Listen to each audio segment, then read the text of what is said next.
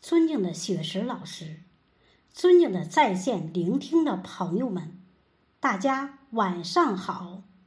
我是今晚诗会第二场主持人米兰花。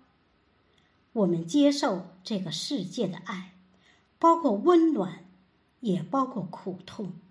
这种痛和温暖，都会在我们记忆中留痕。集结成我们生命中的轨迹。江南水寺中原夜，金树栏边见月娥。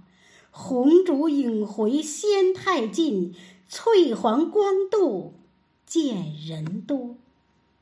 我知道，一定会有一双明亮的眼睛，在璀璨的星空中，默默的看着我们。